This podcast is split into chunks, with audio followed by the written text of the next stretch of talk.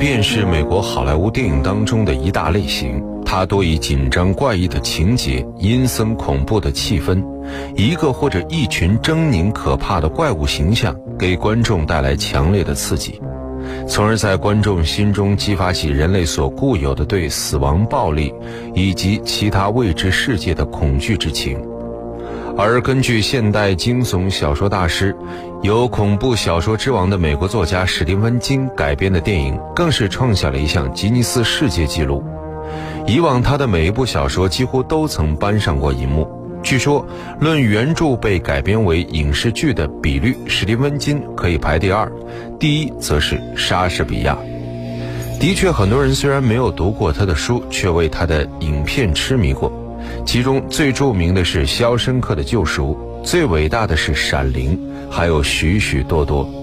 那么，对于《闪灵》这部史蒂芬金标志性的恐怖片经典，各位还记得多少呢？大家晚上好，这里是今晚我们说电影，我是英超。今天我们在永恒记忆单元一起来重温的是美国经典恐怖影片《闪灵》的故事。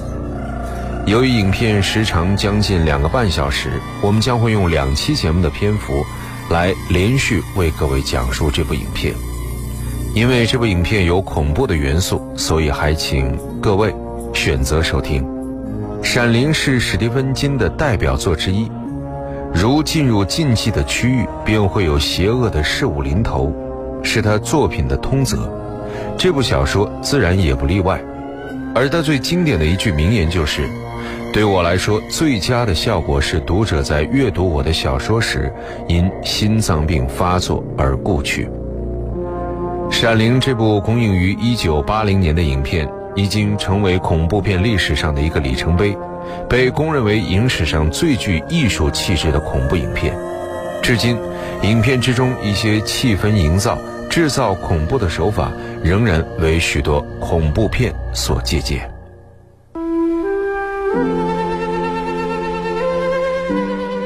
一扇窗，一扇门，一片光影，一个故事，一个世纪。今晚我们说电影《永恒记忆》。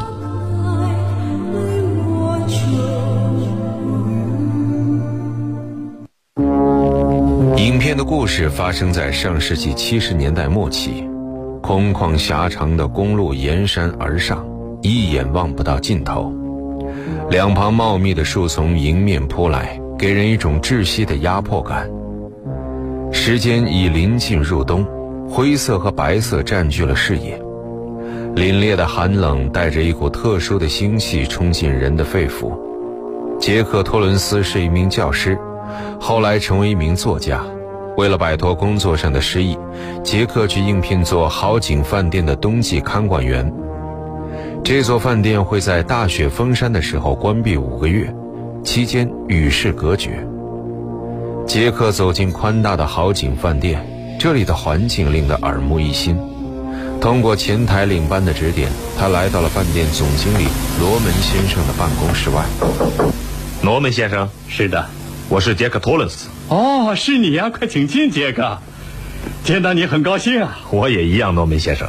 这是我的秘书苏塞小姐。你好，你好，苏塞。这地方不太好找吧？不，还算方便，开车只要三个半小时就到了。哎呀，这样那太好了。请坐下来谈吧，杰克。到这儿请不要客气。来杯咖啡。哦，要是方便的话，那太好了，谢谢。苏塞。嗯。哦，对了，请你顺便叫一下比尔先生来一下。我这就去。在丹佛时。他们告诉过你的工作内容是什么了吗？只是稍微谈了一下。好吧。说真的，这活儿还是挺轻松的。简明扼要的说，你主要是照看这里的各种机器设备，防止事故的发生，上下水暖电器，还有锅炉。要是发现什么东西坏了的话，就把它修好。每天就这些事儿，最多是些小修小补，没什么太复杂的。你看行吗？嗯。我想我能对付得了，啊，从体力上说，这不在你的话下。可就是怕到时候会感到冷冷清清、孤孤单单，让人受不了。说实话，有这么个安静的环境，我求之不得呢。我现在正在准备起草写一本书，有五个月没人打扰，该多好啊！嗯，太好，杰克。但是对有的人来说，冷冷清清、与世隔绝，会使他们的精神崩溃的。可我不会。你妻子、孩子他们会喜欢吗？他们会的。真的？太好了。不过在最后拍板前，我还有件事情不能不告诉你。尽管这件事情听上去有点像故事，但也许你听了之后你会改变主意的。那快说吧。你在丹佛时，有没有人告诉过你这旅馆一九一七年出过谋杀案？没人对我说过。好吧。是这样的，杰克先生，那年有个冬季看守人叫达尔伯格雷迪，他是和他妻子还有两个女儿一起来的。那个人一直很老实的，据我们了解，他是属于兢兢业业过日子的那种人。可是后来，不知怎么搞的，大概是在这儿当冬季看守人，实在冷清的受不了了，精神失常了。哼，啊。整天魂不守舍，最后发展到用斧头把老婆和女儿都杀了，呃，就在西面的那幢楼里干的。行凶后，他又往自己嘴里打了两枪自杀了。警察说，病因是长期与外界隔绝，造成他精神崩溃而导致杀人的，是吗？听上去像部小说，是这样。嗯，说真的是让人没法相信，可确实发生了。我想你应该明白为什么我要告诉你。是啊，我当然清楚了。在丹佛，他们不说，要我上这儿来，由你来告诉我这事儿。这样做也是没办法。他们怕在丹佛跟你说了这事儿，也许会把你吓跑的。好吧，不过请你放心，诺门先生，我可不是那种人。而且我妻子不会因为这个被吓跑的。如果我告诉他这件事，他听了准会来劲儿。他最爱看那些神秘恐怖的鬼怪片了。于是，杰克和他的妻子温蒂，还有他的儿子丹尼住进了饭店。丹尼在要去饭店之前就有了不祥的预感，但是杰克没有理会。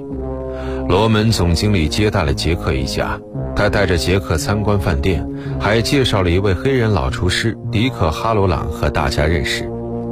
迪克高大健康，具有亲和力，他带着温蒂去参观厨房等地。丹尼和饭店里的厨师迪克·哈罗朗一样，都是拥有预知未来并且进行心电感应的超能力。哈罗朗把这种能力称为“闪灵”，而这也是影片片名的来历。在厨房里，迪克未卜先知，知道了丹尼的昵称“小鸭子”。知道我为什么会叫你小鸭子吗？你不想和我谈谈吗？我记得，当我很小的时候，我那位在家的老祖母能和任何人进行交谈，而且用不着见面。他把这叫做闪灵。过了好多年之后，我发现我也有这种闪灵。像你，小兄弟，你不止一个人，但别人都不知道。即使有人知道了，也不会相信的。可我知道你会相信。你怎么不和我说说呢？也许我会相信的。谁使你相信这些的？Tony。谁是 Tony？是一个在我嘴里的小孩儿。托尼在你身边，他告诉你一切。是的。怎么告诉你的呢？我睡着的时候，他就会告诉我的。可等我醒过来，就什么也记不清了。你爸爸妈妈都知道托尼吗？知道。托尼怎么跟你说话？托尼憋着嗓子说话。那么，托尼向你提到过这个地方吗？我是说，有关这旅馆。不知道。我肯定你听到过，我肯定。这儿出过什么事吗？是啊。如果有什么事情发生过，我想肯定会留下许多痕迹。比如说，有人把面包烤焦了，那么你就会闻到焦味儿，也许还会留下别的什么痕迹，不是那种显而易见的。但是闪灵它能够帮助我看到，只有那些有闪灵的人才能看到。那些还没有发生的事情，有时也能看到那些以前发生的事。我肯定这里发生过什么事情，当然不会是好事。二三七房间怎么了？二三七房间，能到那屋子里去看看吗？别去。罗伦先生，二三七房里有什么东西吗？没什么。二三七房间里什么也没有。以后在这里不管发生什么事情，千万别进那屋，离他远点，记住吗？一个月以后，冬天的山谷青烟缭绕，背靠雪山的饭店陷入一片安宁。五个月的时间，对于杰克预计要完成的那个大部头著作来说，并不宽裕。更何况他已经白白浪费了一个月的时间。不知道为什么，在这间饭店里，他一直无法安静下来。杰克有点坐不住了，生活的单调和寂寞令他感到生命似乎静止了。如果再不开始做点什么的话，他可能永远也无法写作了。而温蒂和丹尼穿着厚重的冬装，跑向饭店门外巨大的树林迷宫。这是一座令人瞠目结舌的迷宫，是旅游旺季时最受旅客欢迎的娱乐项目。树林迷宫全部由树木做成，五米高的树墙使游客进入后无法窥见出口，只有凭自己的耐心赢得胜利。工作大厅中。杰克正在正中的工作台上聚精会神地工作着，他打字的速度很快，在经过了这么多天的闭塞后，今天思路终于顺畅了，纸页不停地移动着，一个又一个字母跳到了纸上。写字台一旁摆着一个精致的字稿框，里面已经放好了几张完成的稿纸。这时，妻子温蒂向杰克走了过来：“你好，宝贝儿。”怎么样？很好，收获不小吧？是啊。嗨，天气预报说今晚要下雪。这跟我有什么关系？啊啊！别这样，宝贝儿，火气别这么大。我没发火，我只是在考虑我下面的工作。啊。好吧，我明白了。我去厨房弄点三明治来好吗？再来也有个借口。温迪，我跟你解释一下。你知道吗？每次当你走进来，就会打断我的思路，分散我的注意力。过后我也得花老半天才能找回我的思路。你懂吗？是的。那好，我们定条规定。今后当你听到我的打字声，即使你没听到他妈的打字声，只要你知道我在里面，那就是我正在工作，就别给我进来。这点能够做到吗？是的。那好，那就从现在开始，你给我滚吧。嗯。好的。周六，大雪封山，漫天迷雾，好景饭店已经和雪山融为一体。饭店大堂里，壁炉中的火熊熊燃烧着。丹尼骑着小车穿行在饭店走廊里，这已经成为了他每日的功课。丹尼骑进了一条长长的走廊，突然停了下来。什么地方有点不对劲儿？丹尼觉得，又是那股腐烂的气息，要浸透人皮般向丹尼渗过来。他刚刚拐过弯，猛地将车停住。那对穿着蓝色衣裙的姐妹再次站在通道的中间拦住去路，还是那一副微笑，还是那双死死盯住丹尼的眼睛。丹尼紧张地望向他们，准备再次逃跑。这时，丹尼的脑海中突然出现了另外一幅景象，就在这条通道里。在那两个姐妹站立的地方，横着的是两个姐妹的尸体，在血泊中，一个仰着，一个趴着，鲜血染红了墙壁。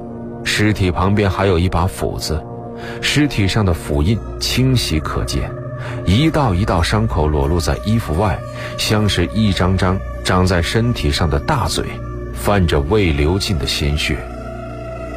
两具尸体的脸上还挂着扭曲的微笑。可是，一眨眼，一切都消失了。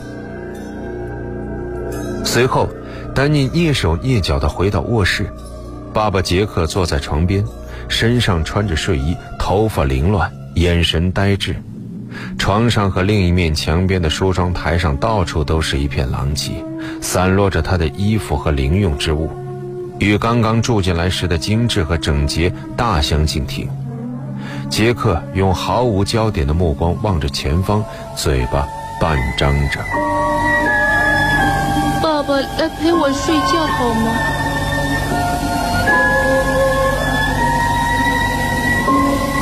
先进来吧，孩子。这里好吗？还好。玩的好吗？是的，爸爸。是吗？你真觉得不错吗？真的，爸爸。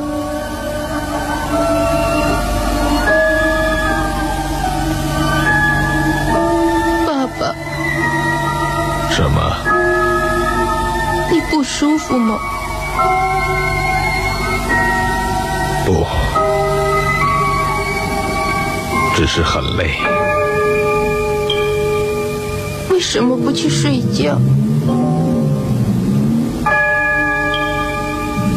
不行，有好多事要做。爸爸，怎么？你喜欢这儿吗？是的，真的。挺不错，你呢？差不多。是吗？看得出你喜欢。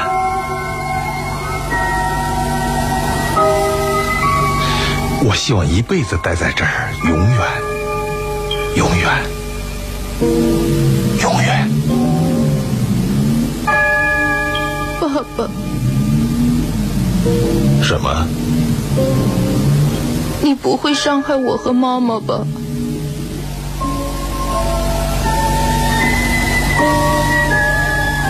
说什么？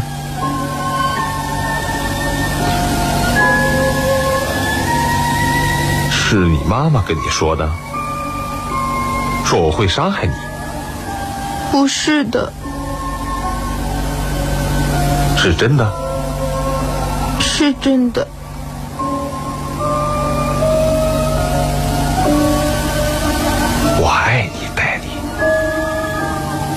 我爱你胜过世界上任何一样东西，我绝不可能伤害你，绝不。你懂得对吗？嗯，是的，爸爸。好了，杰克会杀害他的妻子和孩子吗？孩子闪灵中的景象到底是怎么回事？神秘的二百三十七号房间里到底藏着什么秘密？欢迎各位在下期节目当中继续来寻找答案。电影是梦想与现实的碰撞，你已经有了洞察力，你有。电影是光与影的交流，